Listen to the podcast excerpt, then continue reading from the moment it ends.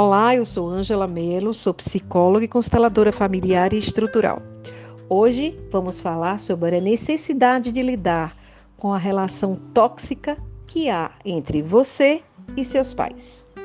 Se as dificuldades no relacionamento começam exatamente quando, ao invés de entendimento, surgem conflitos, ou ao invés do diálogo surgem os julgamentos, e quando, ao invés da empatia, se faz presente a antipatia a tudo que vem do outro, então fique atento, porque isso são sinais de intolerâncias.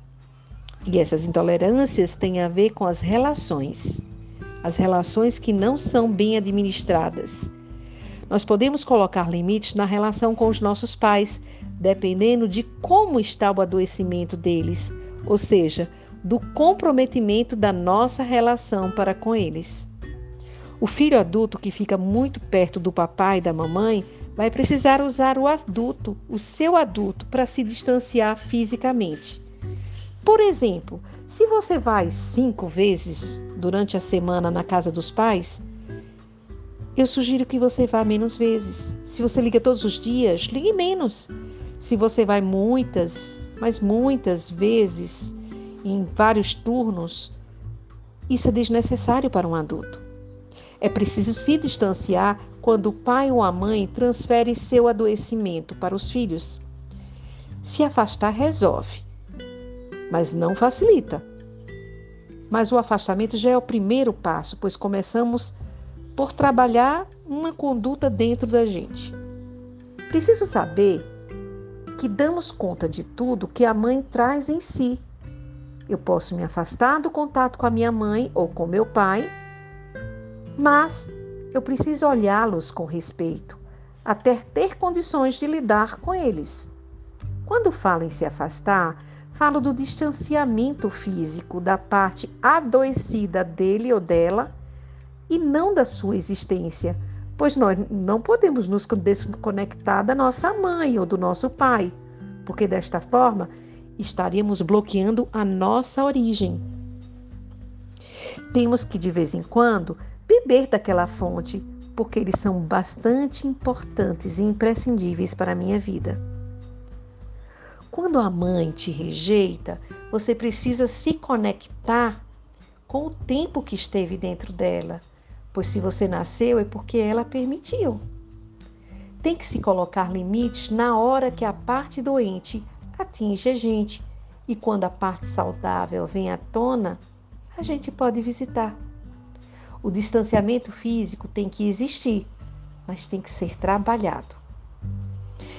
Se você não consegue lidar com essa relação, eu sugiro que procure um terapeuta que trabalhe com o profissional esse olhar familiar, que consiga entender a dinâmica sistêmica, para que você possa ir se fortalecendo e com isso você possa ir separando o que é seu do que é da sua mãe e do seu pai.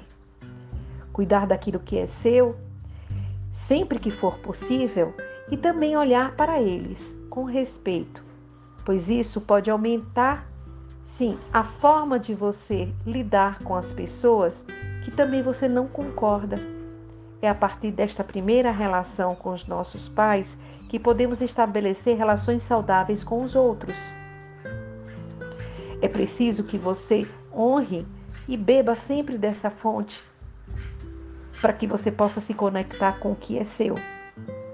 Pois os pais dão aos filhos o que eles podem dar, o que eles são. O filho que se queixa segue pela vida insatisfeito e projeta no outro, projetam nos outros a mesma atitude que tiveram frente aos pais. Se os filhos exigem de pais que não podem dar mais do que eles dão, o que acontecerá com a vida desses filhos? O fluxo de amor será interrompido. Ter alguém com quem possamos desabafar durante uma situação abusiva pode ser também bastante reconfortante.